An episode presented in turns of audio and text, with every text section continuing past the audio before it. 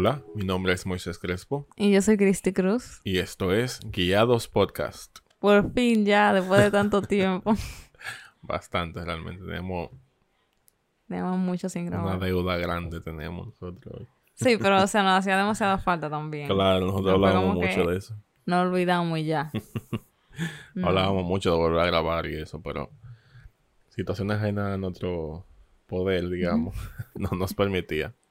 Sí, estábamos entre demasiadas cosas al mismo tiempo y, y muchas cosas que asimilar, muchas cosas que, que aceptar y muchas cosas que adaptarnos al mismo tiempo. Así es. Pero ya gracias a Dios tenemos un tiempo suficiente para poder dedicárselo a ustedes y poder compartir las cosas que el Señor nos ha enseñado también en este tiempo de ausencia. Sí, ha sido demasiado. Por si acaso, si escuchan a una persona hablando atrás de nosotros, es porque la mamá de Moisés está dando una clase. Ujú. Bíblica. Ajá, entonces... eh, Ella tiene el, el tono un poquito. un poquito, ¿cómo se Ella habla un poquito agudo y alto. Así que ojalá que no, pero en caso de que Ya ustedes escuchen un, un griterío ahí, están advertidos que mi mamá da clase. No un griterío, no un griterío, no un griterío. es que ella tiene el tono de voz así. Un poquito agudo, ¿verdad? Entonces, para el día de hoy, nosotros queremos iniciar, ¿verdad? Volviendo aquí Chan, chan, chan, chan. para contarles el proceso de nuestra boda. Hoy ya nosotros nos quedan, bueno, hoy nosotros nos quedan, déjame calcular. Bueno, nos quedan cinco semanas, no, mentira, me equivoqué. ¿Seis semanas? Sí, seis semanas. Seis semanas como prometidos, como viviendo en la casa de nuestros padres. Sí. Yo todavía no me lo creo, de verdad. Yo todavía creo que falta demasiado. Titi y yo hemos tenido un dilema de que yo le digo que falta poco, pero ella jura por alguna razón que seis semanas es bastante tiempo. No sé, yo no me lo creo, no me lo creo. Yo siento que yo me voy a creer ya, quizá cuando me levante a las 5 de la mañana para cambiarme. Quizás. El día de la boda. Ajá. Pero todavía no me lo creo. Entonces, realmente este año ha sido uno de los años más retadores para nosotros. Porque aunque ustedes quizá, o sea, yo no publiqué nada por las redes sociales sobre eso, ni nos hayan visto eh, como con actitud. Como que aunque nosotros no hayamos compartido eso en ningún otro momento, aunque creo que sí dimos como pincelada de que había sido un año difícil, Algunas sí, sí. eh, no significa que no haya estado pasando Muchas cosas. Muchas cosas Sí. en nuestra vida. Entonces, realmente yo entiendo que nuestra historia de como nuestra historia hacia el matrimonio ha sido un proceso de o una prueba de fe, Sobre todo, sí. como que Dios lo ha usado para moldearnos, para enseñarnos, para guiarnos. Y por eso ha sido muy difícil. Sí, ha sido un año de muchísimas pruebas que nosotros no imaginábamos que íbamos a estar pasando. O sea, nosotros celebramos la llegada del 2020 sin saber todo lo que nos devoraba. Ah, o sea, exceptuando el coronavirus, estamos hablando de cosas que nos pasaron Antes. sin, o sea, sin tener en cuenta El la pandemia, ajá. el tiempo de pandemia, sino cosas que no tenían nada que ver y cosas que nos afectaron bastante y que nosotros no, no le esperábamos jamás. Sí.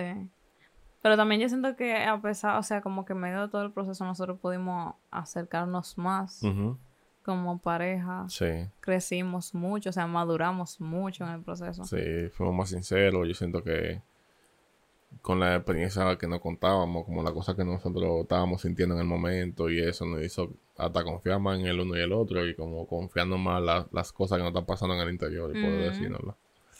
Queremos compartir acerca de nuestro proceso hacia, el, hacia la boda. Realmente desde, bueno, años antes de que nosotros comprometernos, como un tiempo antes de nosotros comprometernos, personas comenzaron a orar por nosotros, por nuestra boda. Y siempre como que nos decían de parte de Dios de que no nos iba a faltar nada, como que Dios siempre, como Dios nos iba a suplir todas nuestras necesidades. Yo recuerdo que a mí en el 2019 se me acercó una, o sea, mi, una de mis mejores amigas y me dice que ella tuvo un sueño conmigo Y en el sueño era que estábamos pasando por muchísimas pruebas, como que cada uno estaba de que era un juego de, de pruebas y que Moisés y yo estábamos en habitaciones diferentes, pero estábamos siendo probados y que eran pruebas muy difíciles, pero que al final nosotros ganamos la prueba y que nos dieron 8 mil dólares, de que, Wow. que nos depositaron en el banco 8 mil dólares. Entonces yo realmente lo que entendí es como que, bueno, va a haber un proceso, pero al final todo va a salir bien. Todo va a estar bien. Eso fue como la parte con la que yo me quedé. Sí. O el final. No de la prueba. No te acordabas de la prueba. No, yo como que sí, puede ser una prueba, pero Una lo importante es lo que viene cosita, después. Una cosita. Ajá. Entonces, después, o sea, como que personas siguieron orando por nosotros. Incluso yo tuve un sueño en el que, o sea, yo estaba en como en un campamento y una persona comenzó a preguntar por una amiga mía. Y la, o sea, yo me acerco, yo digo, ella no está aquí, pero dime a mí lo que tú le quieres decir a ella y yo se lo voy a decir. Y lo que la persona me dice es, o sea, eso es para esa persona, pero también para ti. Como el Señor les dice que en, o sea, a ustedes no le va a faltar nada para su boda, que yo le voy a cumplir todo y que en X tiempo ustedes van a ver las puertas abrirse. Y ese fue mi sueño. ¿Qué pasa? Esa persona no, o sea, yo me había comprometido y ella estaba comprometida, pero esa persona no estaba comprometida. Y al otro día de ese sueño, esa persona sube una foto de que se comprometió en la, en la noche que yo tuve ese sueño. Entonces, para mí eso fue como que súper, como que, ok, qué raro. El punto es que yo tenía como que toda esa confirmación de que, o sea, nos vamos a casar, todo va a estar bien, Dios está de nuestro lado. Ujú. Súper bien. Y ya cuando llegó el, el 2020, Ujú. fue, no, ¿Qué te voy a decir? nosotros fuimos a ver el hotel antes del 2020. No, fue ya en, En enero. ah, ok. Y cuando llegó el 2020, eh, una persona en la iglesia se nos acerca y nos dice que este es el año de la boda. Y nosotros como que lo aceptamos porque ya nosotros, o sea, de- ya nosotros teníamos nuestra fecha, que era en... Ajá, exacto, como que era en diciembre ya del 2020. Claro. Y era como que sí, gra- amén, gracias. Claro que sí. Sí. Como que algo que ya sabíamos. Sí. Y entonces, o sea, ya nosotros. Eso, eso fue como una, digamos, para mí, yo lo vi como una confirmación. Yo decía, wow, Señor, tú estás con nosotros. Mira cómo tú mandas a esa persona decirnos eso. Pero ahora que yo miro hacia atrás, yo lo que estoy viendo es otra confirmación del Señor para que yo me esté tranquilo dentro del proceso. y que yo recuerde ese momento que nos dijeron eso. Pero realmente, en ese momento yo no lo veo así. Y bueno, llega enero. eh, y nosotros, yo estoy de vacaciones todavía, yo estoy tranquilo. El, yo me acuerdo que fue el 2 de enero que nosotros salimos a buscar el lugar que queríamos, o sea, a ver el lugar, eh, a ver el hotel donde nos queremos casar, o nos vamos a casar, gracias a Dios. Ya lo que estamos contando en pasado, gracias Señor. y nosotros vamos y lo vemos y nos enamoramos del lugar. Eh, y vamos con, con la persona encargada incluso de eventos y nos enseñan los dos lugares. Fue un día maravilloso, tengo fotos, le tomamos, o sea, nos tiramos fotos ahí, oramos en el lugar donde nosotros queríamos casarnos para confirmar que aquí es, Señor, que si yo qué. Pero lo que no sabíamos era que cuando un día después. un- No, no, no fue un día bueno, después. Fue como que nosotros hablamos con nuestros padres Sí. para hacer la confirmación del pago, de que íbamos a pagar ya. Ujú. Y dos días, o sea, como dos días antes de del pagar. pago, King Khan, llega la crisis más grande que yo he visto en mi casa. Señores, cuando digo más grande que yo nunca había visto en mi casa, tan en buen dominicano, en olla. o, o sin dinero alguno. Pasaron cosas de fuerza mayor que, que nosotros no podíamos controlar ni estaba dentro de nuestras manos. Que provocaron que en mi casa tuviéramos una crisis tan grande que de verdad no entraba nada de dinero. O sea, el dinero no estaba dando ni siquiera para hacer la compra, ni siquiera para comprar la, para pagar la casa. O sea, y realmente en el principio, en ese principio, eh, yo entendía que eso era algo que se podía resolver rápido, porque ya yo había visto a Dios obrando muchísimas veces aquí en mi casa, que, ah, que no hay dinero y pan, sale un dineral de un pronto. Sí, así yo también. wow. Yo pensaba que se iba a hacer así. Claro, pero después yo me fui dando cuenta de que no iba a ser tan sencillo y que realmente era un proceso más alargado del que yo pensaba. Y eh, resulta de que... O sea, la crisis era tan grande Sí, que no había, o sea, si no había dinero para hacer la compra, no iba a haber dinero para pagar la universidad de Moisés. Entonces, eh, Moisés comenzó a decirme que su mamá le dice que usemos el dinero de nuestra cuenta para pagar la universidad. O sea, nosotros comenzamos a ahorrar. Nosotros abrimos la cuenta en el 2018, Sí, pero comenzamos a ahorrar desde el 2019. sí. Entonces, nosotros teníamos ya calculado que para esta fecha, o sea, para este año, si seguíamos eh, ahorrando como teníamos, íbamos a tener X cantidad de dinero. Sí, un buen dinero, un Ajá. dinero grande. Entonces, yo le decía a Moisés que no. O sea, como que Moisés no. O sea, ese es el dinero de nuestra boda.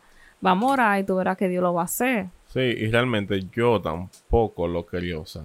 O sea, yo no, no es que yo decía, Cristi, sí, vamos a usarlo. Era como que "Mami me está diciendo que usemos este dinero. Porque ellos no tienen que pagar mi universidad. Mi universidad es realmente en la que yo estudié, gracias a Dios, que me dio el privilegio, es una de las más caras de, de la ciudad. O sea, es bueno. Es buena. Y eh, bueno, aquí, no sé en otros países, pero aquí bueno se traduce en, en caro. en- El rayo. un rayito, Literal. literalmente. que hay un trueno ahí. Aquí, lo, lo bueno en universidad se traduce en mucho dinero, lamentablemente. Mis padres habían tenido la oportunidad de pagármelo, gracias a Dios, pero ya me habían advertido de que el próximo trimestre no había forma de pagar ese dinero. Yo de mi parte, de verdad, no quería comprometer el dinero que habíamos ahorrado porque, como decirlo, yo había sacrificado muchas cosas para ahorrar eso. Había trabajado por bastante tiempo para ahorrarlo y yo me sentía, bueno, vamos a decirlo así ahora, yo me sentía hasta orgulloso de que yo había reunido ese dinero. Me sentía como que, wow, yo pude reunir eso. Yo O sea, Dios mandándote rayos. Claro, Dios me lo está mandando a esos rayos. Unos truenazos.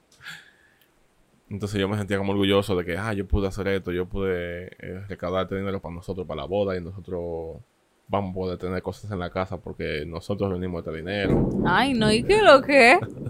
Ya, eso es parte de la ambientación. Como esta es la parte mala, entonces suena como tenebroso. Entonces, Es ya, verdad, es verdad. entonces, en ese momento yo estaba muy, muy apegado al dinero. En un principio, eran como que ese nombre para mí tenía nombre y apellido. Ese, ese nombre no, perdón. Ese dinero tenía para mí un nombre y apellido y eso era electrodomésticos de la casa. Eh, no, No, sé, boda, casa, boda, todo. casa, Nuestro sueño. Exacto. Yo había depositado mi sueño de casarme. Wow, loco. Tan duro. Una vaguada fuerte. Ok. Yo había depositado mi sueño de casarme en esa cuenta de banco. Sin darme cuenta. Y en cuánto dinero pudiera tener esa cuenta. Y en cuánto yo me había perfilado de que podía tener. Y por eso para mí era muy difícil desprenderme de esa cantidad de dinero. Y yo no estaba permitiendo que Dios haga lo que quiera hacer conmigo. No, realmente, o sea, era como que de lado y lado. O sea, era como que Dios nos dijo que nos íbamos a casar, pero no podemos dejar ese dinero porque con ese dinero Porque que con nosotros vamos a lograr casarnos. Claro. Porque O sea, si no, ¿cómo lo vamos a hacer? Ajá, como que no había otra forma si no era con eso. Entonces resulta que después de varias veces ya llegó el último día que había que tomar una decisión. O sea, era como que el límite ya para nosotros el pago. Y yo recuerdo que yo me, o sea, yo me puse a llorar muchísimo. Porque lo, yo lo que entendí era como que nuestro sueño se estaba yendo por la borda. O sea, como que no lo vamos a lograr.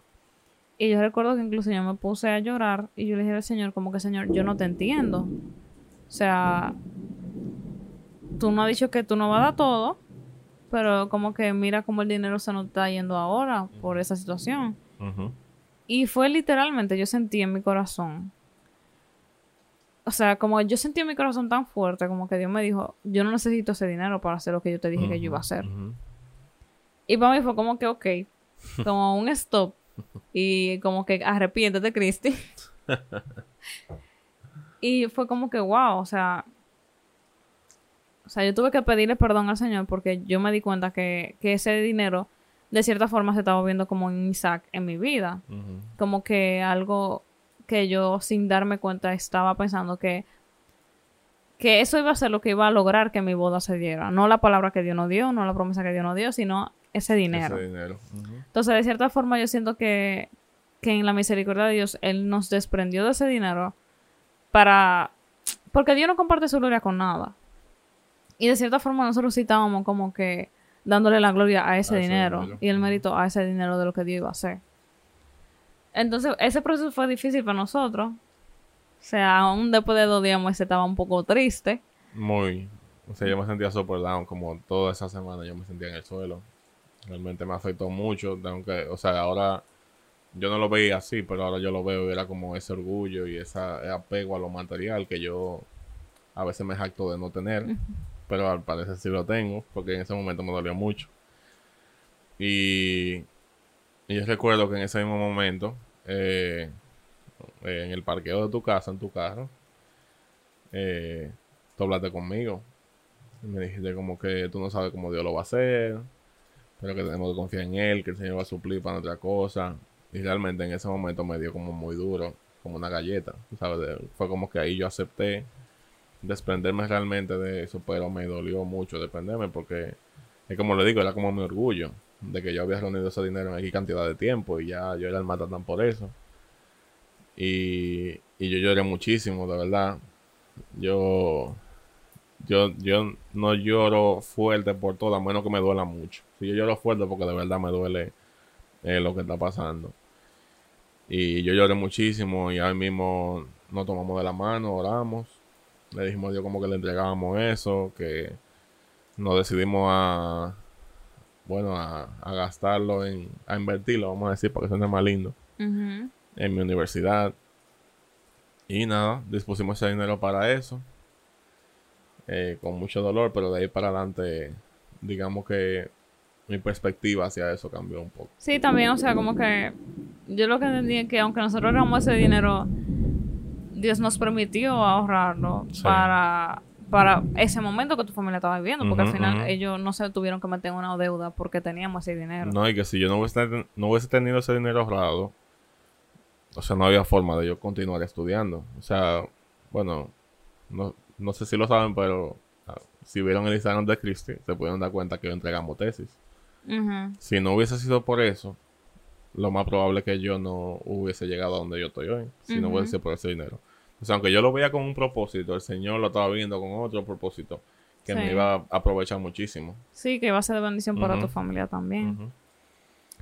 Entonces, después de eso, em, resulta que, obviamente, por la crisis, los padres de Moisés se reúnen con mis padres y hablan de que ellos no tienen dinero y que por lo tanto no nos van a poder apoyar con la boda. Y yo recuerdo que ese día nosotros pensábamos iba a salir algo muy bueno de esa reunión. Sí, no solo porque nosotros estábamos impactados, que, wow, nuestros padres se van a reunir, se van a reunir, mira, van a cenar juntos, ellos van a hablar seguramente de la boda para ver cómo lo van a hacer, cómo lo van a apoyar.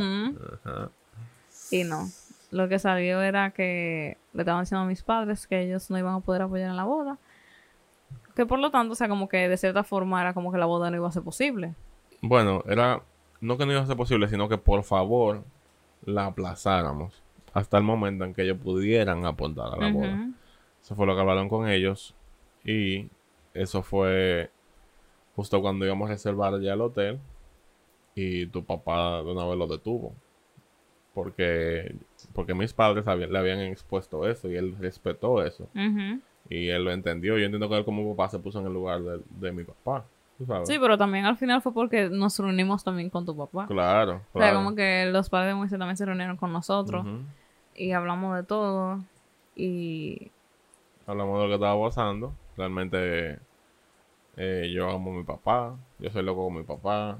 Y con mi mamá también, pero soy como débil con mi papá por alguna razón. Y papi me lo explicó de, algún- de una manera que yo lo entendí en el momento.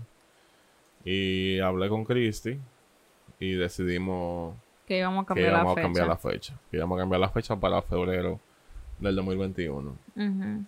Nosotros nunca nos sentimos en paz con la decisión realmente, pero lo hicimos con la vertiente de hacer sentir bien a mi papá, digamos, ¿no? De que él no se sienta presionado por, por la boda ni porque él tiene que darnos, sino que él no pueda dar cuando, cuando él se sienta mejor, como cuando, él, cuando él esté mejor. Sí. Entonces, por eso nosotros dejamos de hablar de la boda un tiempito. Sí, sí. Pero yo nunca me sentí como, yo nunca me sentí tranquila con esa Sí, decisión. con esa decisión. Y yo recuerdo que fue un día que yo estaba como orando y yo sentí eso, o sea, como que, o sea, nosotros movimos la fecha por una situación económica, pero no porque Dios nos dijo que Ujú, moviéramos la fecha. Y, o sea, para algo que a Moisés y a mí siempre nos ha guiado en nuestra relación es como que nosotros, es la voz de Dios, o sea, nosotros siempre nos enfocamos en, en hacer las cosas conforme a lo que Dios nos diga. Como nosotros no estamos buscando hacer nada por nuestra propia cuenta, ni por cómo nosotros creemos, ni de cómo nos dice la lógica, sino de conforme a lo que Dios nos dice. Y realmente Dios, nos, no, Dios no nos había dicho que cambiáramos la fecha. Entonces, yo hablé con Moisés, yo le dije, Moisés, realmente yo no creo que debimos haber cambiado la fecha porque nosotros la cambiamos por la situación económica, pero no porque Dios nos dijo que cambiáramos la fecha. Sí. Y él me dijo que era verdad y decidimos que íbamos a seguir haciéndola en diciembre. Ujú. Ojo que para mí fue una decisión difícil porque también yo intentaba ponerme los zapatos de mi papá. Eh, y yo entiendo por qué él tenía ese apuro, porque papi siempre sido una persona que le gusta dar, sobre todo eh, cuando una persona se está casando. Mi hermana cuando se casó él le dio, aportó a una persona que trabajó muchísimo tiempo en el negocio que teníamos en Santiago. Eh, cuando se casó él le dio inicial de la casa. O sea, papi siempre estuvo ahí y yo lo entendí, pero yo también entendí en ese momento que el Señor nos iba a enseñar como que cuando es su voluntad, pues no hay nada que lo pueda parar, ni siquiera la situación económica. Entonces por eso también tomamos la decisión de, de echar para adelante, porque si el Señor habló, pues hay que darle con, con lo que sea. Entonces, ya con todo eso arriba, decide llegar el coronavirus. Creo que, ¿verdad? Sí. Todos sabemos qué es lo que con el coronavirus. Sabemos los detalles, lo estamos viviendo todavía, Sí, gracias. porque todo esto, todo esto que hemos contado no ha llegado el COVID, señores. Estamos hablando de tres meses de, de 2020. Entonces después llega el coronavirus. eh, obviamente aquí se cierra el país, se deja de trabajar, se deja de producir. Eh, se está hablando de una crisis económica a nivel Mundial. mundial, de que todo el mundo le va a ir mal, de que no va a haber forma. Entonces, realmente, a pesar de todas esas cosas, como que en cada cosa que pasaba, nosotros siempre decidíamos como enfocarnos en, en creerle a Dios. Sí. O sea, en creer que Dios nos dijo que Él no va a suplir todas las cosas, creer de que Él nos dijo que Él, él va a estar ahí con nosotros, lo que dice su palabra, de que Él nunca nos va a dejar. Y sobre todo porque nosotros habíamos tomado esa decisión para honrarlo a Él. O sea, si nosotros nos vamos a casar, es porque sobre todo queremos honrar a Dios con nuestro matrimonio Sí. y que Él cumpla su propósito entre nosotros. Entonces siempre nos estábamos enfocando en eso, como que vamos a hacer esto porque Dios nos dijo que lo hagamos. Em, pero resulta que entonces comienza obviamente el temor de mi papá, que era que no, no íbamos a tener dinero, que venía una crisis, que, que no nos iba a ir bien, o sea, como todos esos miedos que yo entiendo como padre, Claro. de que, que era si yo como... pierdo mi trabajo, que, que con qué no íbamos a sostener. Sin número de cosas que, en parte, tengo que admitir que él tenía razón por preocuparse por su hija y por mí también. Pero, no sé, nosotros decidimos creerle a Dios al final. Entonces, yo recuerdo que hubo una, una conversación que él y yo, eh, él y yo- una conversación que, que él y yo tuvimos, como que terminamos medio discutiendo. Y desde ahí yo comencé a sentir como que yo no debía hablar como esas cosas con él porque como que no íbamos a terminar bien. Sí, o sea, cuéntale de qué hablaron también, para que entiendan. O sea, para que entiendan, lo que pasó fue que Cristian habló de algo de la boda y él entonces dijo como que, mira, estamos en una situación de crisis económica, no hay dinero, lo mejor no hacer la boda ahora, hablemos de eso después. O sea, ella, Cristi, me contó que ella se sintió que ya no podía hablar de eso porque cada vez que iba a hablar de la boda sentía que le daban con algo negativo. Ujú, Como que cada vez que sentía que iba a ser negativo lo que yo iba a recibir Sí. y yo como que no quería eso. Entonces yo comencé como a, a resolver, pero por mi propia cuenta. O sea, yo sí daba como detallitos, pero no, Involucrabas a tu exacto, familia. no, como que no Ujú. hacía parte del proceso. ujú. Que yo reconozco que eso estuvo mal de mi parte. El punto es que, eh, o sea, en ese tiempo de, de cuarentena, el Señor puso en mi corazón comenzar a hacer estudios bíblicos. Sí. que realmente fueron de mucha bendición para mí porque yo entiendo que me ayudó a centrarme más en Dios que en la situación que estaba pasando. Porque yo siento, o sea, Señor, yo pienso demasiado la cosa y en mi mente se me va, eso yo lo tengo que reconocer. Que ese es como mi talón de Aquiles, mi mente. Entonces, eh, en ese tiempo, yo recuerdo que como sea, yo me sentía como incómoda, como todas las cosas que estaban pasando. O sea, la noticia de que a veces en tu familia faltaban cosas, de que no se sabía si iban a poder tener que comer, lo que sea. Y yo me sentía como rara. Y yo recuerdo que un día yo le digo al Señor, como Señor, si esta boda viene de ti, dame una señal. O sea, como que recuérdate de nosotros, recuérdate la promesa que tú nos has dado. Y ese mismo día, o sea, ya yo me puse a orar a las 5 de la mañana y ese mismo día, a las 10 de la mañana, mami llega a la habitación donde yo estoy y me dice que me mandaron un regalo de casa cuesta. Y cuando Moisés y yo abrimos el regalo, eran como unos vasos. Pero realmente para mí eso valió mucho porque yo lo sentí como esa señal. Como de que. De que sí. Sí, porque, o sea, el regalo no era. O sea, nadie tenía por qué regalarnos Claro, eso fue de la algo de nada. casa cuesta. Era como que una señal así. Sí, era como... O sea, la gente quizá pueda pensar, ah, vasos. Ay, Dios mío. Wow. Le mando su rayo al que empiece eso.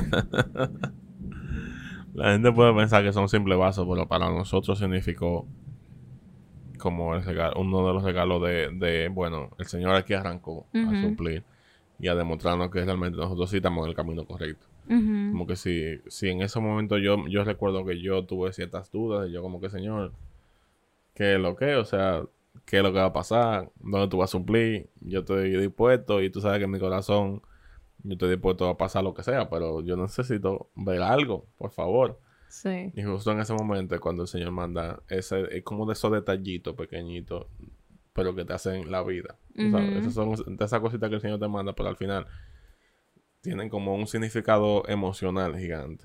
Así yo lo sentí.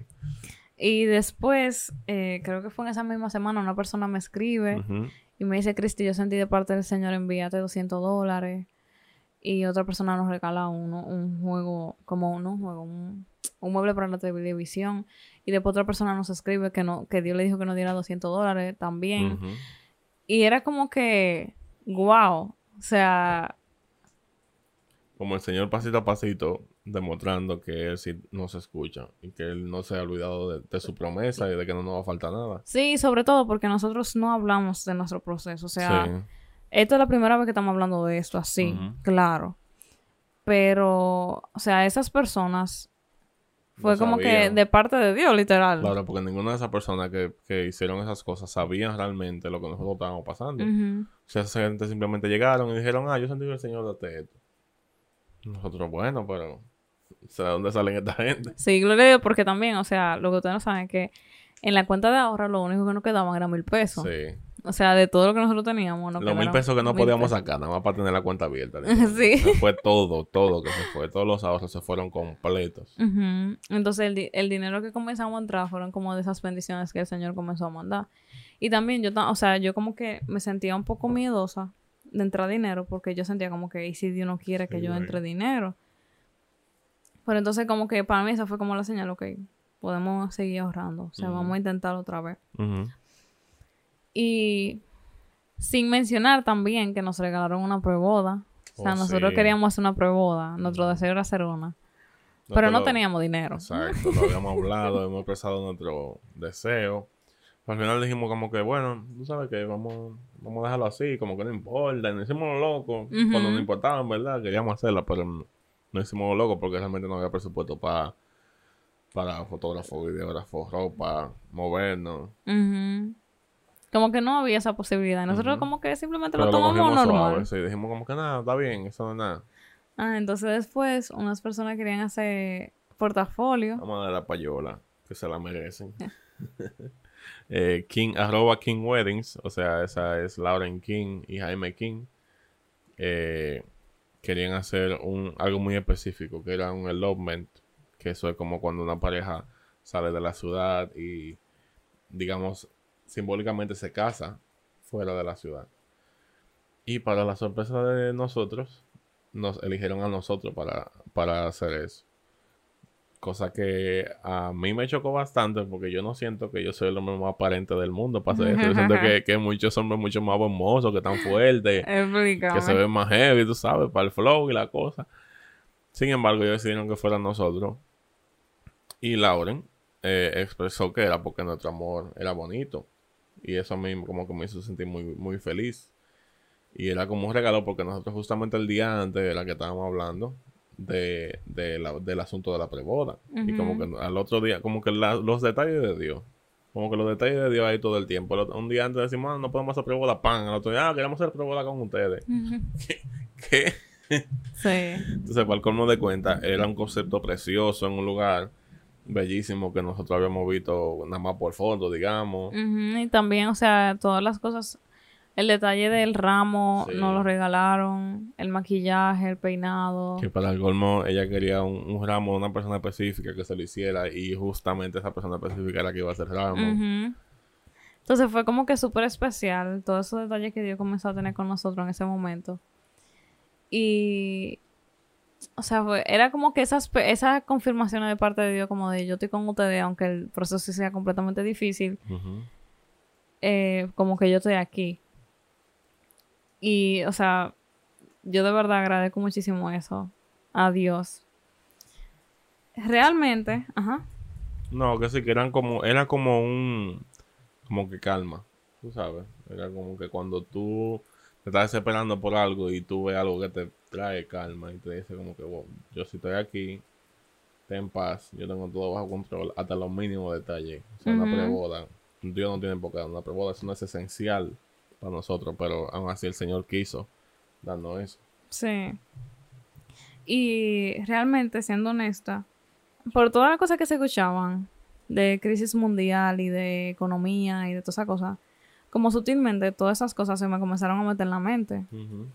Y yo comencé a sentir mucho miedo en torno a lo económico, o sea, como que realmente va a pasar tal cosa, realmente no va a ir bien, realmente, como que muchas preguntas, mucha duda, más el hecho de que yo sentía que no podía hablar como que claro con mis padres, de que no sentía apoyo de los padres de Moisés, como que me sentía sola en el proceso, como que muchísimas cosas se me juntaron en la cabeza.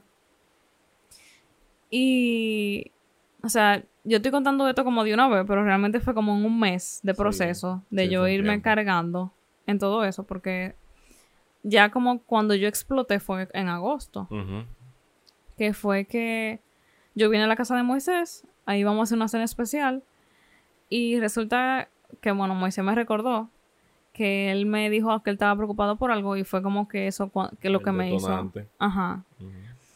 Y esa noche a mí me, me, dio un ataque de pánico. O sea, yo nunca había tenido un, un ataque de pánico, yo nunca había experimentado eso. Pero eso es lo más horrible que existe en el mundo entero. O sea, como que yo no recomendaría, que no recomendaría, yo no le desearía eso a nadie. Porque yo, o sea, estábamos en la cocina, yo me comencé a sentir mareada, comencé a sudar frío, comencé a sentir que me estaba asfixiando y comencé a llorar muchísimo. Mm. Yo sentía como que todo lo que estaba pasando alrededor de mí no era real. O sea, era una cosa horrible. Y al final, como que aunque esa noche para mí fue horrible, que yo de verdad sentí que yo me iba a morir de verdad yo sentí que yo, yo esa noche como que me iba a morir. Eso permitió que yo tuviera una conversación con mi papá. De que nosotros nos sentáramos y como que pusiéramos toda la carta sobre la mesa. De que él me expresara como que lo que él sentía, lo que él tenía miedo, sus pensamientos, de que yo aclarara sus pensamientos y de que yo también le expresara lo que a mí me hace sentir mal, como que todas las cosas. Y al final, o sea, eso nos permitió como que como que unirnos más. No, y poder volver a tener la confianza de hablar la cosa. Y también eso provocó el hecho de que tus padres hablaran con nosotros. Sí. no, de que nosotros, bueno, nosotros como que hablamos como con, cada uno de ellos. Y, y, poder expresarle como que, mira, yo quiero sentir, nosotros queremos sentir que ustedes también son parte. Como que, por ejemplo, con el caso de mis padres, yo sé que ustedes no pueden ahora mismo pagar lo que ustedes quisieran pagar o pagar alguna parte de la boda. Pero aún así yo quiero que ustedes sean parte y como queremos que sentir que ustedes nos apoyan y eso. Eso fue algo muy... Quiero hacer un paréntesis antes de seguir. Que recuerdo que cuando te dio el ataque de pánico, entre todo eso, nosotros oramos. Yo me arrodillé aquí y, y, oré a Dios y le dije como que Señor, yo no sé cómo tú lo vas a hacer. Estamos desesperados. Eh, como que no podemos más, pero como que sabemos que tú lo vas a hacer. Sabemos que al final tú eres fiel, aunque nosotros somos infieles, tú eres fiel. Siempre está tu palabra, eh, tu palabra fue esta, tu promesa fueron estas.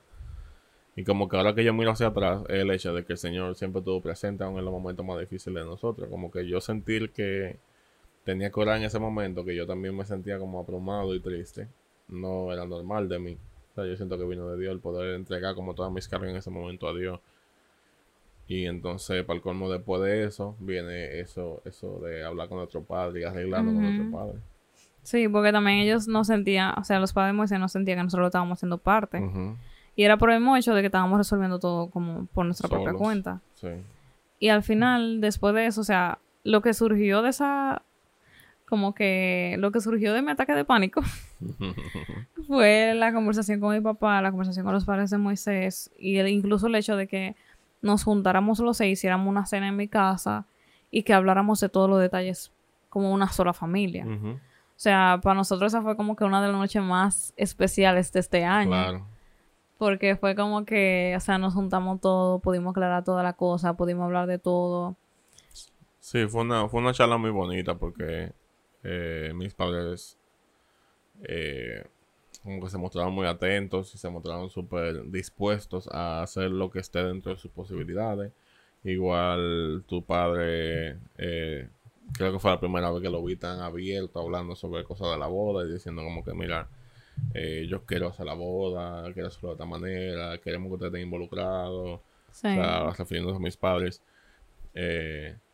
Y hablando sobre los detalles de cómo lo vamos a hacer, de que no involucramos todo y como que ya ahí yo sentí que sí nos formamos como un equipo, digamos. y, que sí estuvimos todos de acuerdo. Para aclarar, no era que mi papá no estaba de acuerdo. O sea, como que no quiero que se entienda de que, ah, que el papá de Cristina no quería, no. Sino que mi papá y yo somos muy parecidos. O sea, muy parecidos. y a veces el hecho de ser tan parecidos hace, o hacía, porque ya gracias a Dios después del ataque de pánico eso cambió que nosotros no nos entendiéramos bien al momento de hablar. Porque, por ejemplo, yo no quería terminar discutiendo, yo me callaba y él también es así. O sea, como que yo no quiero terminar discutiendo contigo, entonces yo me callo. Entonces, al momento de, como los dos, ninguno de los dos terminaba de hablar, al final nos terminábamos sintiendo mal y eso se iba acumulando. Y no nos terminábamos de expresar nunca. Entonces, eso fue lo que provocó el hecho como que nos distanciáramos un poco en ese tema. Y que después cuando me dio el ataque de pánico fue que pudiéramos como que hablar de todo. Y yo, o sea, yo dando gritos ahí, hablando, y él aclarándome todo, o sea, fue como que... Es como que para aclarar eso, mi papá sí nos... Sea, desde el momento que decidimos que nos íbamos a casar, mi papá siempre nos apoyó. o sea, él siempre se mostró súper dispuesto, súper atento. Fue más bien esa parte y también yo reconozco que mi error del hecho de yo como que por yo no querer tener discusiones callarme que al final provocó un malentendido más grande de la cuenta. Sí. Pero que gracias a Dios se pudo resolver. Entonces, eh, debo admitir que después de esa conversación nosotros salimos, bueno, volviendo a la conversación que tuvimos todas las dos familias, debo admitir que salimos con la sonrisa más grande que podíamos tener. Porque era como que, wow, de verdad, sí, como que sí se va a dar. Como que el Señor ahí nos no demostró de que de verdad si era de él. esto porque algo que siempre hemos tenido como en cuenta es que, como que para mí, bueno, al menos yo, para mí era muy importante tener la aceptación de tus padres para las cosas, o sea, la confirmación de tu padre y la bendición de tus padres para la cosa. Tanto así que yo no sé si ustedes saben esto, que cuando yo le iba a pedir Cristi a mi novia, yo quería hablar con el papá de, Cristi. Y papi y mamá decía que, pero él no se va a casar contigo, él tiene que hablar conmigo. Pero yo estaba muy en serio. Pero al final terminaron hablando como sea. Sí, hablamos. Él, mismo rompió el hielo ahí. él mismo fue que dijo, di que, varón, ¿qué tú quieres? no, él me dijo, entonces, tú crees que en amor, entonces. Y yo, mm, sí. Pero bueno, volviendo aquí. Eh, sí, eso ha sido una parte siempre súper esencial Sí, para yo, mí. yo también oraba por eso, porque ese señor como que... Bueno, una de las cosas que cuando me dio el ataque de pánico, yo decía como que Ujú. yo quisiera que nuestros padres estén involucrados en todo. O sea, Sí. como que yo no quisiera que estuviéramos alejados. Y gracias a Dios, o sea, de verdad, fue como que él usó eso para traer claridad en todas las cosas y esa, como que surgió esa unidad, porque después de eso realmente yo sentí que todo cambió Ujú. en cuanto a nuestras familias. O sea, fue como Así es. que nos volvimos súper unidas. Yo me siento, o sea, la familia de Moisés súper atenta con, con todo. Yo me siento como si fuera otra hija de ellos ya. Mis padres están súper atentos con todo. Toda mi familia, como que es, como que siento una unidad que nunca, bueno, nunca porque nunca me he casado, ¿verdad? que nunca en ese aspecto había sentido. Entonces, em, después, nosotros comenzamos. ¿Cómo lo explico? Es que, señores, yo estamos resumiendo muchísimas Estamos cosas. resumiendo un año completo. o sea, Exacto, en estamos, un par de estamos minutos. resumiendo de enero hasta ahora que estamos entrando en noviembre. Son muchas cosas, de verdad. Y hay detallitos que, que se me pasan. Pero eh, yo, o sea, sin darme cuenta, yo comencé a pensar demasiado. O sea, a pesar de que, bueno, yo creo que ya en, en episodios pasados yo he hablado de mi proceso del aire, de cómo el Señor suplió para, para mi viaje misionero 3.700 dólares en un mes. Como yo viví eso en mi, o sea, en mi propia vida, ¿verdad? Yo misma. Sin darme cuenta, yo comencé a... Ok, no. Rebobino. Yo experimenté eso de cómo Dios me suplió esa cantidad de dinero. Y cuando yo experimenté eso, yo comencé a decir al Señor que yo esa era la forma de vida que yo quería. Como que ya yo experimenté como Dios Ay, es, yo experimenté la grandeza de Dios y en mis oraciones siempre estaba eso, como que Señor, tú eres mi suplidor. Tú eres el que me sostiene. Ajá, como que él es mi herencia. Porque, o sea, hay una historia de la Biblia que me llama mucho la atención. Era que al pueblo de Israel, como que estaban dando herencias. Y pue- a una parte le dieron dinero, pero a los levitas, como que Dios les dijo que él mismo iba a ser su herencia. Y eso a mí me marcó mucho. Porque para mí es como que el dinero se acaba, el trabajo se acaba, todas las cosas que se acaban, pero Dios no se acaba nunca. Ujú. O sea, como que tener a Dios es lo mejor que me puede pasar en mi vida. Yo le decía a eso, Señor, como que Señor, yo quiero que tú seas mi herencia. Quizá la otra gente va a tener dinero, quizá la otra gente se va a poder llevar cualquier cosa. Pero yo no quiero dinero, yo te quiero a ti. Entonces, después de esa, como esa relación que Dios y yo tenemos, así, de, de hablar como de esa forma, Yo comencé a pensar mucho en, en el dinero, en el que si no íbamos, si íbamos a tener dinero suficiente, en que teníamos que ahorrar, en que teníamos que establecer que si yo cuántos patrones para... Comencé a enfocarme demasiado en el dinero, una cosa que yo no era así. O sea, yo no era así. Y yo comencé a enfocarme en eso porque lamentablemente comencé a escuchar comentarios de que a ustedes no le va a ir bien, a ustedes le va a faltar cosas, que, que el matrimonio, que como esas cosas y me comenzó a dar miedo. Y yo comencé después a confiar en, en un trabajo. O sea, como que con este trabajo ya yo voy a tener X cantidad de dinero y nosotros vamos ahí súper chile. Cómodo, O sea, cómodo. súper, súper, súper bien, súper cómodo. Entonces yo comencé como a ponerme mi confianza en ese trabajo. Y señores, se fue el trabajo. se fue el trabajo. Desapareció el trabajo. Y para mí fue difícil porque fue como que, oye, no voy a tener, no, o sea, como que vamos a estar bien, pero ya yo estaba, ya yo estaba haciendo mi mente con ese trabajo de que tal cosa. Y en un momento de oración, yo recuerdo que yo subí al techo de mi casa y comencé a orar. Y fue como que yo hice una oración súper genuina. Yo dije, Señor, mira, tú fuiste capaz de suplir 3.700 dólares en, en un mes. Tú eres capaz de suplir lo que tú quieras cuando tú quieras. Entonces yo te pido perdón por yo estar dudando de ti. Perdón por yo estar pensando tanto, enfocándome tanto en, en que yo tengo que luchar, que yo tengo que hacer las cosas con mi propia fuerza, cuando, cuando las cosas en ti no funcionan así. O sea, como que fue un momento genuino que yo comencé a orar y a decir al Señor que yo recuerdo que yo comencé a repetirme mucho el versículo que dice que Él suplirá todo lo que les haga falta conforme a sus riquezas en glorias.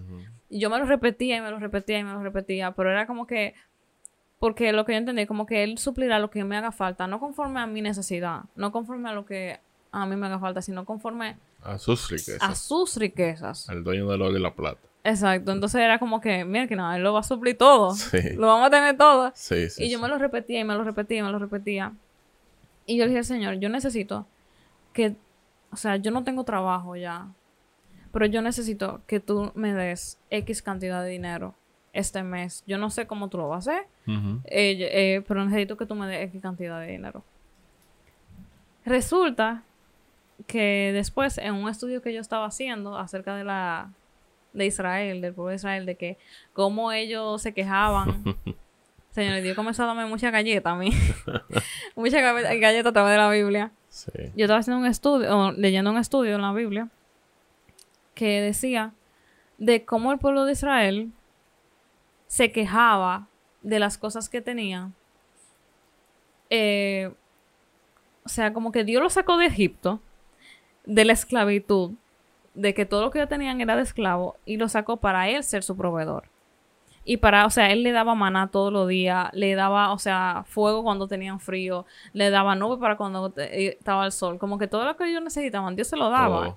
Y se lo daba en abundancia, pero ellos se quejaban porque las cosas no eran conforme a lo que ellos esperaban y conforme a lo que ellos deseaban y se vivían quejando y al final Dios se cansó de ellos. Y de cierta forma, o sea, cuando yo leía eso, yo me sentí tan identificada porque yo me sentía como que yo me estoy preocupando tanto porque las cosas no se están dando como yo espero, pero Dios lo está haciendo de la forma que Él quiere. Y ese día yo recuerdo que yo sentí en mi corazón como que Cristi calcula el dinero que ustedes tienen.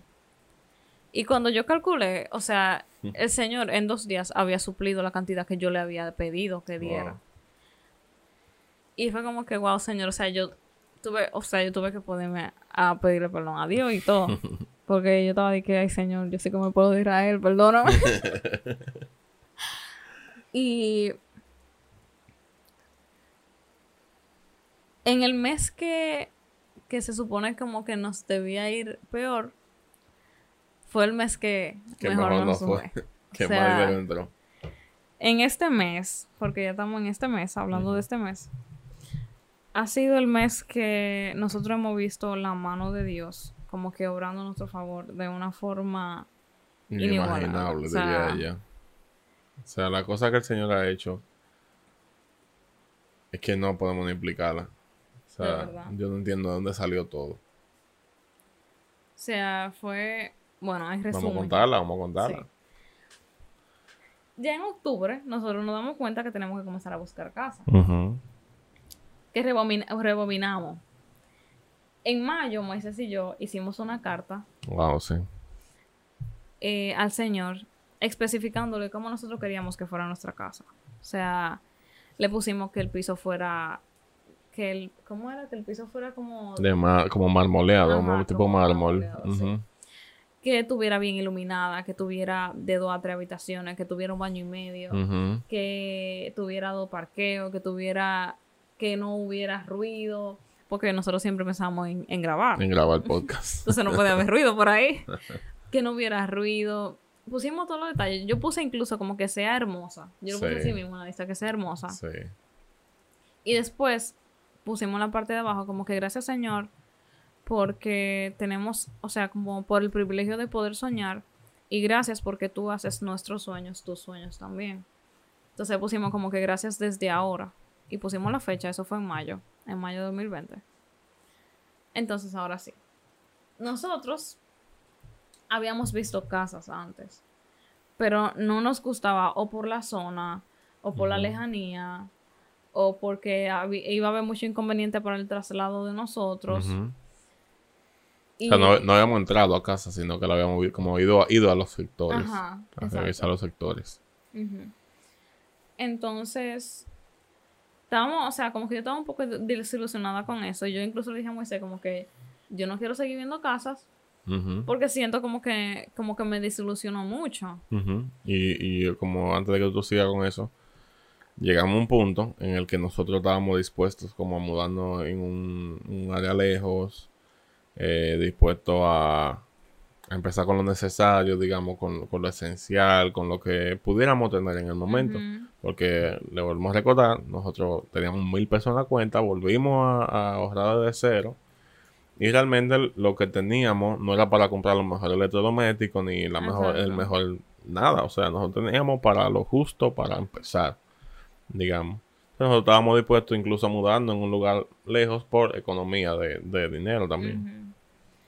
Entonces, en octubre ya nos damos cuenta de que realmente tenemos que comenzar a buscar tarde. para comenzar a resolver. Y incluso mi papá me dijo como que, Cristi, eh, él usa mucho eso, ese versículo. Que mi papá cuando habla, habla con mucha sabiduría.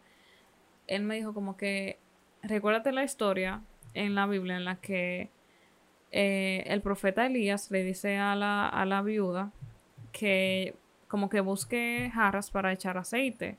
Y que mientras aparecían jarras siempre había aceite para echar ahí. Y él me dijo como que, Cristi, el aceite va a caer cuando esté la vasija. O sea, mientras la vasija no esté, el aceite no va a llegar. O sea, tú necesitas tu casa para que Dios la llene. Pero si tú no tienes casa, Dios no va a tener, o sea, Dios no te la va a poner. ¿Dónde lo vamos a poner? ¿Dónde vamos a poner el aceite? Como, ¿dónde Dios te va a llenar la cosa si tú no tienes dónde ponerlo? Entonces, para mí eso fue como con una enseñanza muy grande, porque como que hay que actuar por fe. Y nosotros comenzamos a buscar. El primero de octubre buscamos, o sea, nosotros, eh, pero por internet. Nosotros buscamos, yo busqué incansablemente por internet, a todas horas, en todos lados, todos los días, buscaba apartamento, apartamento, apartamento, apartamento, apartamento. Y que fuimos también presencialmente y no nos gustó, o sea, por fotos se veía lindísimo, pero en persona Una desilusión. Lo siento, incluso fuimos a uno que pensábamos que ese iba a ser de nosotros. Sí. Y que al final era un precio muchísimo más alto del que nosotros Sí, o sea, escuchamos mal el precio que, que nos habían dado y nosotros estábamos ilusionados. Ah, pero este es. o sea, señor, estamos hablando de una mansión, era. Nosotros no entendíamos por qué no habían dado ese precio. Soñando, era. Yo creo que la ilusión del lugar fue de que, ¿qué? Pero aquí, ¿eh? Ya, coronado. Y estábamos pensando ya de que hay que mandarle la cosa para hacer la... Hay que llenar la, solicitud. Huyendo. Y al final no, señores, no. No, no era el precio. No, ese no es. y comenzamos a buscar por internet y a llamar y a ver y nos decían de que ya se, ya se alquiló, ya, alguien vino, ahora mismo alguien lo alquiló. Eh, o sea, literalmente, era como que ahora mismo alguien lo alquiló. Ah, que me llamaron que ya lo van a alquilar. Y yo como que, wow. O sea, tan rápido. O sea, justamente lo veíamos y decíamos, ay, sí, ese está bonito, pan, alquilado. Ajá. Entonces, después... Ah, no. Nosotros estábamos con unos amigos de Moisés. Entonces, después de que lo dejamos en su casa a ellos, nosotros fuimos... Yo dije, Moisés, vamos a importar zonas que mami me había comentado, a ver qué tal. Porque nadie sabe. Sí. Y nosotros fuimos a las 6 de la tarde ya, como a ver. Casi en toque de queda. Fuimos a ver, así, a pasar por ahí. Y cuando pasamos, vimos varios, llamamos, estaban por encima de nuestro precio. Y de repente pasamos por una que estaba como que justo en el precio. O sea, lo decía el precio afuera. Esa era la una que, que nosotros vimos que, decía el precio afuera. Sí, y para el colmo, ojo ese que nosotros vimos no, estamos, no estaba de que afuera, en la calle principal del sector, no, no, no, o sea, que sí yo me acuerdo que dijo, métete por aquí y dobla por aquí. Y vamos a seguir derecho aquí para ver, para ver si yo qué. Y yo, bueno, quizás. Sí. Entonces, eh, desde que lo vimos, llamamos, qué sé yo qué, nos dijeron para ir a verlo el lunes. Moisés no estaba trabajando, porque yo estaba emocionada. Yo no quería como que nadie más por Yo incluso le pregunté al señor, ¿alguien más ya está para alquilar el apartamento? Y me dijeron de que no, eso lo pusieron, o sea, nosotros lo pusimos en alquiler, fue el, viernes. Era sábado ese día y fue un Nosotros fuimos un sábado a, ver el sector y el viernes fue que habían puesto el lugar en alquiler. O sea, un día antes, literal. Y yo estaba súper emocionada, yo fui, vi todo, le mandé el video a Moisés porque él estaba trabajando. Y era como que, señores, todo lo que nosotros habíamos puesto en la lista esa casa lo tiene. O sea, iluminada, en esa zona no hace nada de ruido, la casa es súper coquetica, o sea, súper linda, es grande, es espaciosa. Porque en la lista yo puse también de que, tenga la cocina grande Sí. y que sea espaciosa y que tenga como que esas cosas. Y literalmente todo eso lo tiene. Entonces, eh, después nosotros llenamos todo para, para como... ¿Cómo se dice? Esto? el, el formulario para alquiler del lugar sí lo llenamos. Y después, el día que tú fuiste conmigo. Ese día yo no había visto la casa porque Cristi había ido, había entrado, le había encantado la casa. Me mandó un video, yo la vi, me gustó muchísimo. Pero no es lo mismo como que tú ir a verla, la casa. Entonces después, ¿no? ¿cuántos días después fue? Porque llenamos antes de lloverla y de todo. Pero no sé, fueron pocos días después que yo fui y... Y queríamos entrar a verla, pero la persona encargada de, de, de la llave no estaba ahí presente. Entonces, nada, nos paramos afuera. eh, y justamente cuando estamos afuera, ahí llega un mensaje que nos aprobaron a nosotros. Y yo no lo entendía, yo no me lo creía, pero yo estuve, yo estuve tan contento que yo cargué a Chris y le di vuelta como la película. como Sí. si fuera una película. de- de que Nomás faltaba la lluvia cayendo. Literal. pa de notebook. Literal. No cargué, le di vuelta, lloré. O sea, para mí fue como, como la confirmación de la fidelidad de Dios en todo momento. Porque realmente para mí era como, era imposible. Porque, porque nosotros, o sea, nosotros somos jóvenes, nosotros estamos acabando de casarnos.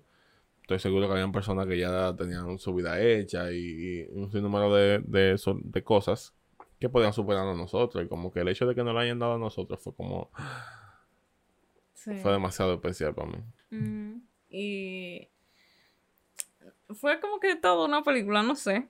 Sí, O porque sea- nosotros adoramos ahí en el lugar. Ah, sí. Antes de, Antes antes de- que nos dieran la confirmación, nosotros fuimos a la casa a simplemente orar. Nosotros y no entramos a la casa, sino fue como afuera de la Ajá. casa.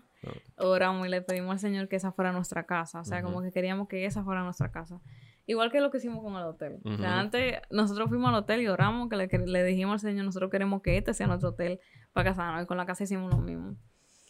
Entonces, eh, nosotros simplemente teníamos unos muebles, porque mi abuela nos había regalado unos muebles. Y cuando teníamos ya la casa, como que, bueno, vamos a ver cómo No, ¿qué resolvemos lo otro. O sea, como que no hay problema. Estábamos tranquilos, en verdad. Sí, realmente estábamos confiados ya, como tranquilos. Sí, y después, se fue como el mismo día de firmar, yo creo, el día antes, no me recuerdo. Sí, fue muy cerca. Que papi nos dice como que, ah, Cristi, pero eh, mi abuela, la que falleció, abuela Mirella, ella tenía un juego de habitación súper lindo y ella lo mandaron a, a- lo mandaron a remodelar y el juego de comedor también. O sea, si ustedes quieren pueden ir a verlo porque está allá, o sea, nadie lo está usando. Y yo le escribo a Moisés, Moisés se pone súper feliz. Y yo, cuando yo fui a verlo, realmente a mí me encantó porque a mí me gustan mucho los, los detalles blancos. Y el comedor lo habían pintado, o sea, hermoso. O sea, es como que hermoso. Yo no tengo ni, ni palabra como para poder Sí. decirlo. Y el juego de habitación de mi, de mi abuela también estaba hermoso, en blanco. Y fue como que, o sea, fue como una alegría demasiado grande porque nosotros nos confirmaron, fue como un jueves, creo. Y el sábado ya nosotros teníamos el juego de habitación y el juego de comedor. Y como una hora después, ¿Quién di- Ah, sí, exacto. Sí, es verdad. Sí. Ajá. Como una hora después, como que me dicen, Cristi, pero tú no tienes comedor, y- digo, tú no tienes nevera, estufa, y yo como que, no, pero Dios lo va a hacer, yo no sé, Dios lo va a resolver. Y como la hora, mi abuela nos dice que nos va a dar la lavadora y la y la nevera. La nevera, sí. O sea, fue como que en un solo día todo eso. Un reguero de cosas en un solo día, literalmente. O sea, la, la casa media llena en un día. Sí, o sea, nada más nos faltaba como para poder, de que nos podemos mudar Ya. right now, la estufa y el- el- los colchones Ajá. y ya. Entonces, resulta que creo que fue como un par de días después, una tía de Moisés nos regaló un juego de olla. Después nosotros salimos, o sea, no, nosotros llegamos y nos encontramos con, con un tío mío en el parque. Y comenzamos a hablarle acerca de las cosas que Dios había hecho. O sea, él no preguntó y nosotros comenzamos a contarle como que, mira, el Señor hizo esto, el Señor hizo lo otro, el Señor comenzó a proveer de tal forma, como que todo estaba súper bien. Y sinceramente, era con la intención de contarle, lo que Dios nos había hecho. mira, Dios hizo esto, realmente estamos muy contentos. O sea, era nuestra intención era esa realmente. Y después él nos pregunta como de que, ay, ¿y qué estufas ustedes han visto? Y Moisés le, dice. Y él le dijo, ah, pues yo voy a poner la estufa. y Moisés y yo nos quedamos como que, ¿qué? Yo me quedé como sin palabras, como que... Como que, ¿qué, tú estás diciendo? ¿Qué, ¿Qué, tú me quieres decir con eso? Como que yo no lo entendía en ese momento. Sí. Y fue tan tan que me dieron como ganas de llorar que usted me dice que no llore, no llore. y yo como que, ok, me trago la lágrima. Y cuando yo nada más veo que él dice voltea, escucho... y yo comencé a llorar muchísimo. Pero yo estaba llorando a la señora porque de verdad, o sea, yo no me esperaba. O sea, como todas las cosas que Dios estaba haciendo, para mí era como que increíble. O sea, y era como que, o sea, yo incluso le dije a Moisés, o sea, tú y yo somos dos niños. O sea, nosotros tenemos 21 y 22 años. Y mira todo lo que Dios está haciendo simplemente porque uno decidió creerle a Él. O sea, yo no sé, señores. Es demasiado. Es demasiado, de verdad. O sea, el Señor. O sea, el Señor nos llenó la casa en dos días. Nos dio casa y nos llenó la casa en tres días. Vamos a ponerlo sí, todo. Incluso mi papá me dijo, que Cristi, pero ya tú tienes tu casa más. y que, pero ¿por qué tú no te casas ya? Yo dije, sí, es verdad, porque me voy a casar. Y me mira y me dice, di que mira. no. Usted va a esperar diciembre. pero de verdad, o sea, o sea, queremos que tengan la perspectiva ahora de todo lo que pasamos. Estamos resumiendo, ojo, estamos resumiendo todos esos días de llorar, todos los días de dudas, todos los días de preguntarle a Dios por qué. Estamos obviando todo esto para poder meterlo en, el podcast. Pero realmente fue un año completo de, de muchos estrellones y procesos que el Señor estaba haciendo. Y, y quizá hoy vemos la casa completa, pero para nosotros no es solamente ver una casa con electrodoméstico y con y con, con juego de comedor y todo, es como ver la fidelidad de Dios. Cada vez que yo entro a la casa, o sea, yo le he dicho a Cristi que yo quiero ir para la casa hoy, pero no hay nada que hacer, no hay, no hay nada que hacer en este momento. Yo quiero ir para la casa, ver la casa. Pero es como que para mí yo la veo y yo veo la cosa que están dentro y yo digo, wow, Señor, tú, a pesar de todo lo que ha pasado este año, tú has sido fiel, a pesar de, de que para nosotros la casa imposible, llega a donde hemos estado hoy, tú has sido fiel. Y como que, de mi parte, yo vi muchas veces muchas personas avanzando, muchas personas eh, teniendo cosas, muchas personas quizá, que quizás no eran casándose, pero por ejemplo le iba bien en un negocio, hacían más dinero y yo me desesperaba y decía, Señor, como que, contrale, ¿y yo para cuándo? al final sin saber toda la cosa que iba a hacer el Señor en un periodo cortico de tiempo. Sí, yo recuerdo que en medio de, o sea, yo también tuve esos sentimientos encontrados. Y yo recuerdo que como que yo siempre sentía dentro de mí como que el Señor te va a suplir todo cuando sea necesario. O sea, era, yo sentía eso como que, Cristi, todavía falta tiempo. O sea, Dios te va a suplir todo cuando sea el tiempo necesario. Y literalmente fue así, o sea, desde que llegó el tiempo necesario, el Señor se desbordó. Y, o sea, como que al final Dios se llevó toda la gloria porque no necesitamos la cantidad de dinero que teníamos ahorrada, porque el Señor nos dio absolutamente todo. Así es. Y, o sea, lo que nosotros pudimos comprar, es como que nosotros no gastamos nada. No. O sea, nosotros no gastamos nada. O sea, el Señor envió gente, de verdad. Envió todo como para que nosotros pudiéramos estar completos. Y eso es lo que todavía a mí me, se me dificulta entenderlo. Como que nosotros no fuimos a comprar nada. Y las veces que fuimos a revisar el electrodoméstico a ver cuánto iba a ser el presupuesto, no fueron pocas, fueron un par de veces. Sí, nosotros calculando y calculando y calculando. Y nunca lo, y nunca necesitamos eso. y era nosotros estar esperando de que cuando llegue el Black Friday, ajá. nosotros decíamos, no, vamos a comprarlo todo en Black Friday porque los precios están más baratos y si no está más barato, bueno, van a estar iguales.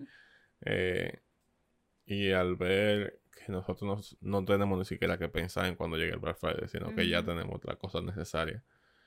Como que, wow, Señor, tu fidelidad no tiene límite. Sí, como, o sea, Lo que yo lo puedo resumir es como que Dios honra lo que les... ah, yo, yo estoy muy fina. Yo lo pudiera resumir en que Dios honra a los que le honran y que vale la pena creerle al Señor. O sea, vale la pena ser radical en cuanto a nuestras creencias, ser radical en cuanto a nuestra relación con el Señor y creerle plenamente a Él. O sea, Dios es fiel, Él es el dueño de lo de la plata, o sea, y sobre todo el hecho de, de permanecer en fe. Porque yo no, yo no voy a decir que yo fui la mejor, que yo siempre tuve la mejor fe, no. Yo me guayé Claro. muchísimo en este proceso. o Claro, sea, nos guayamos. yo tuve mis crisis, yo lloré muchísimo, pero yo siempre intentaba como volver a centrarme en que, Señor, mira, perdóname, pero ayúdame. O sea, yo ahora mismo no me siento con fuerza, de verdad siento que, que estoy sola, de verdad siento que tú me abandonaste, pero ayúdame. Entonces, como que todo esto lo estamos contando, no di que para gloriar a nosotros, sino Ujú. para que ustedes puedan ver a qué Dios es que nosotros servimos y en Claro. qué Dios es que nosotros creemos. Y que ustedes puedan experimentar eso en sus propias vidas por, o sea, como desear tener intimidad con Él. O sea, pues yo entiendo que hay una frase que me gusta mucho que dice, Dios no tiene favorito, Dios tiene íntimo.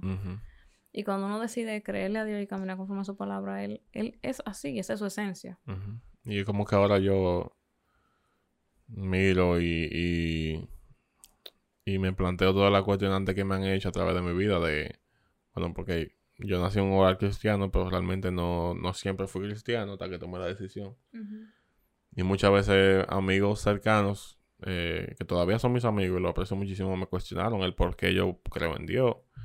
Y como que yo veo todo este proceso y digo, ¿cómo no creerle a Dios? O sea, cómo yo me explico todo lo que ha pasado, cómo yo me explico todas las señales que tuvieron ahí. O sea, tú no me puedes decir que, que cada vez que nosotros dudábamos aparecía una señal y eso era una coincidencia. Tú me puedes decir a mí que de la nada se nos llena una casa, nos aprueban un- el, el alquiler de la casa de nuestro sueño. ¿Cómo yo no le voy a creer a Dios? O sea, y es también para que, como cualquiera que esté escuchando esto, no es que se sienta que está atrás, porque nosotros nos dieron todo, sino que pueda entender que lo que hay que hacer es creerle al Señor.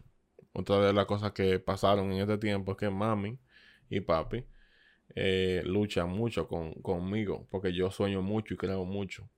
Y mami y papi estaban preocupados también. O sea, al igual que los padres de Cristo, estuvieron preocupados por, por nuestra salud financiera a nivel de, de cuando nos casemos y demás. Mami decía, tú no tienes nada para casarte, tú no tienes... sabemos que tú gastaste el dinero de tus ahorros en la universidad. O sea, ¿cómo tú, que, cómo tú vas a comprar las cosas? Y yo le decía, mami, yo tengo que creerle a Dios. O yo necesito creerle al Señor de que el Señor lo pueda hacer de que el Señor va a suplir todo lo que yo necesito. Y en el momento yo sonaba como un iluso y podía sonar como como que yo estaba soñando demasiado. Pero al final en mi corazón yo sentía que lo que yo estaba haciendo era lo correcto. Que era creerle al Señor. Y le decía, mami, yo necesito creer en el Señor. Y yo le creo de que Él va a suplir. O sea, yo en mi misma casa he visto un millón de veces cómo el Señor termina supliendo. O sea, ahora mismo, siéndoles honesto, yo no sé cómo llegamos a fin de mes, pero llegamos. Y llegamos bien y todo se paga. Y pagamos casa, pagamos lo que sea que haya que pagar. Todavía no nos tocó la puerta del banco. O sea, al final, al final, por cualquier proceso que uno esté pasando, que a quien sea que yo le esté hablando ahora esté pasando, que quien sea que está escuchando, créanle a Dios. Los procesos no son eternos, pero créanle a Dios. Y no solamente créanle, sino que vamos a pasar la prueba en 100. Exacto. Eh, yo me traía un par de veces, pero también yo le seguí creyendo a Dios. O sea, no detengan, no se detengan, no, no permitan que la duda acorrale su mente, no permitan que la duda se lo coma, como yo digo, sino que sigan creyéndole a Dios todo momento y que su palabra permanece firme, su palabra permanece fiel. Aún así, cuando nosotros no estamos viendo, una frase muy famosa que no me acuerdo quién fue que la dijo en la iglesia, pero es el hecho de que Dios, nosotros vemos el panorama actual, pero Dios ve la pintura completa. Eso fue Lucas Consley. Lucas Consley fue así Ujú. en, en el congreso aquí. Ujú. Que el Señor, nosotros quizás vemos un campo vacío, pero el Señor ve la pintura completa. Y yo me he guiado de esa, de esa frase toda mi vida. El Señor tiene una obra de arte preciosa colgada en su sala, donde tú has triunfado, donde tú tienes todo lo que el Señor te prometió y donde tu vida ha sido como Él dijo y como Él dictó. No importa la situación que tú estés pasando ahora, de verdad no importa, porque lo que importa es el propósito de Dios en tu vida. Sí. O sea, y también como que nunca dejen, no tomen decisiones sin ser guiados por Dios. O sea, si Dios no les ha dicho que tomen una decisión, no la tomen. Si Dios les ha dicho que hagan una cosa, háganla. O sea, como que sean fieles en cuanto a, a las palabras de Dios.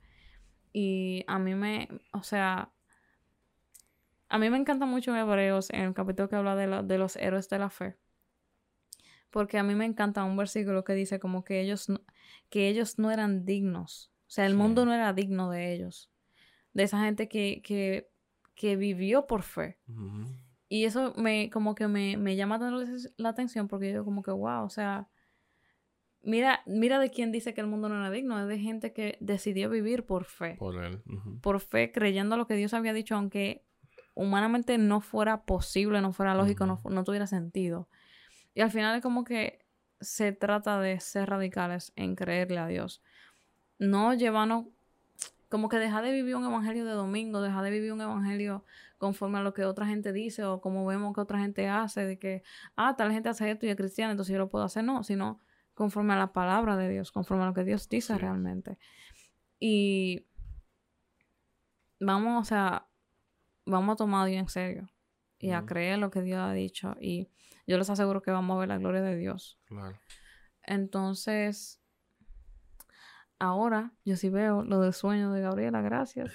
Ya sí, de, este lado sí me gusta, gracias. La otra, en el, en el proceso no. Sí, y yo, o sea, de verdad, a veces el proceso me pesaba allá y ya estaba alto, pero también tenía que reconocer que, que por algo no estaba procesando también tenemos que admitir que hemos crecido bastante en este tiempo, que hemos entendido a Dios de una manera diferente. A veces yo me río y le digo que Dios tiene un, un ¿cómo se dice esto? Dios tiene un sentido del humor único. Y eso lo decía mami también eh, de forma de testimonio, que Dios tiene un sentido del humor único. O sea, el Señor, yo imaginaba a nosotros aquí pensando que se nos estaba cayendo el mundo arriba el Señor arriba diciendo como que si ustedes supieran como yo lo tengo en la mano, todo lo que ustedes necesitan. Ustedes no estuvieran preocupados, ustedes estuvieran riéndose conmigo. y nosotros viéndonos locos por un par de meses y en dos días el Señor resolvió todo. Todo. Sin, sin, nosotros tener que mover un dedo. esas son las cosas que, que a mí me sigue sorprendiendo hasta el sol de hoy. Y, y va a ser un testimonio que yo voy a contar toda la vida. O sea, el Señor me llenó mi casa en dos días. Sí. Esas son cosas que yo voy a contar toda mi vida, donde sea que yo vaya. Entonces, el episodio va a ser largo.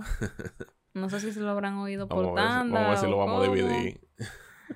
Pero gracias por escucharlo, de verdad. Y espero que haya sido, que sea de bendición para ustedes. Claro, y que no se olviden nunca de creer y nunca duden de la palabra de Dios. O sea, humanamente yo sé que lo vamos a hacer, pero recuérdense que el Señor, lo que el Señor dijo, recuérdense lo que el Señor dijo una y otra vez y no desistan. Que yo estuve a punto de hacerlo un par de veces y, y me agarré de Dios. Así que nada, amigos, muy contentos de volver a estar con ustedes aquí, de verdad muy, muy, muy felices de poder volver a compartir con ustedes las cosas que, que nos han pasado y de contar este testimonio tan grande y tan bonito que, que el Señor ha hecho en nosotros. Así que muchas gracias por escucharnos y nos vemos la próxima semana. Bye. Bye.